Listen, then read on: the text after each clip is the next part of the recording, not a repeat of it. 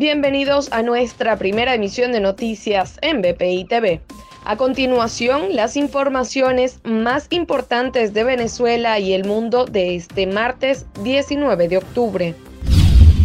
La Oficina de Asilo y Refugio de España rechazó el recurso del general Hugo Carvajal, conocido como el Pollo Carvajal, contra la desestimación de su solicitud de asilo, lo que supone que su extradición a Estados Unidos, que le reclaman por narcotráfico, puede estar más cerca.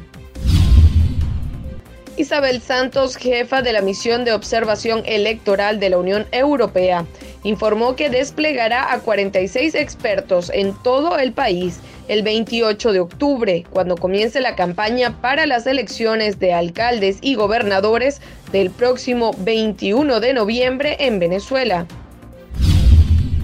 La organización Foro Penal Venezolano confirmó que hasta el 18 de octubre de 2021 han registrado a 259 presos políticos en Venezuela.